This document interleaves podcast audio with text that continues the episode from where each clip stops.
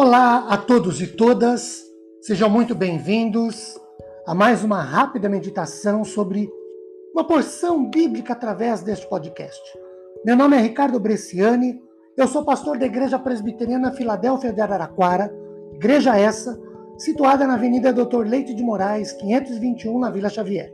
É um prazer poder levar a todos vocês mais uma porção da palavra de Deus. Hoje, João capítulo 3, Evangelho de João, capítulo 3, versículo 16, que diz o seguinte: Porque Deus amou o mundo de tal maneira que deu seu Filho unigênito para que todo que nele crê não pereça, mas tenha a vida eterna. Queridos, dentre todo o Novo Testamento, este é, talvez, o versículo mais conhecido, em João, muito provavelmente. Ele resume o que a teologia chama de o plano da salvação. Deus amou o mundo e esse amor foi de tal maneira, ou de tam, com tamanha intensidade, com tamanha grandeza, uh, que Redmaker, Allen e Hausen acrescentam quando João diz amou o mundo, Deus não se restringe a uma nação ou a elites espirituais e enviou Jesus, seu filho unigênito, para receber em lugar de cada eleito o castigo por seus pecados. E aí, cada eleito deve arrepender-se de seus pecados, confessá-los ao Senhor e crer, acreditar, confiar no perdão de Deus através de Cristo Jesus. Afinal, só em Jesus e por Jesus nós temos acesso constante, ininterrupto a Deus e ganhamos a vida eterna. Podemos dizer que nesse versículo 16 do Evangelho de João, capítulo 3, vemos um Deus vivo, presente e atuante. Afinal, ele ama ou ele tem sentimentos. O amor é uma decisão, é uma resolução, uma vontade expressa. Então Deus, um ser vivo, inteligente, soberano, decidiu, por sua livre e espontânea vontade, amar ao mundo.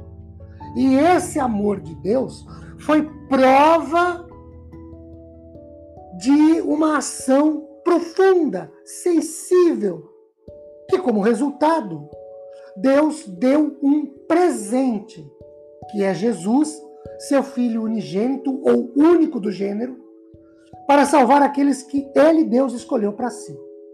O texto nos permite visualizar pelo menos dois resultados diretos desse amor de Deus em enviar Jesus como um presente na vida dos seus escolhidos. Primeiro resultado: todo o que crê não pereça. Nas palavras de Champlin, não perca o grande destino na pessoa de Cristo que nos leva ao segundo resultado, que é tenha a vida eterna ou ficar para sempre na presença de Deus. É interessante notar que o texto dá nome e aí essa vida que a Bíblia usa a palavra grega eco como uma locução substantiva, essa vida quem quer, quem crer em Deus a tem como resultado do amor. É uma vida eterna, sem final, que nunca acaba, nunca termina, nunca é interrompida, nunca é modificada, nunca se perde sua essência, nunca, hipótese alguma, sofre qualquer tipo de alteração, nunca perde seu sentido, nunca perde sua validade ou uma vida eterna que, uma vez eterna, é eterna para sempre. É redundante, mas é o fato. Os salvos em Cristo já têm essa vida eterna hoje, aqui neste instante. Só desfrutam de sua total, plenitude no céu com Cristo, mas já possuem hoje. Por isso, o texto diz: Quem nele crê não pereça, mas tenha vida eterna.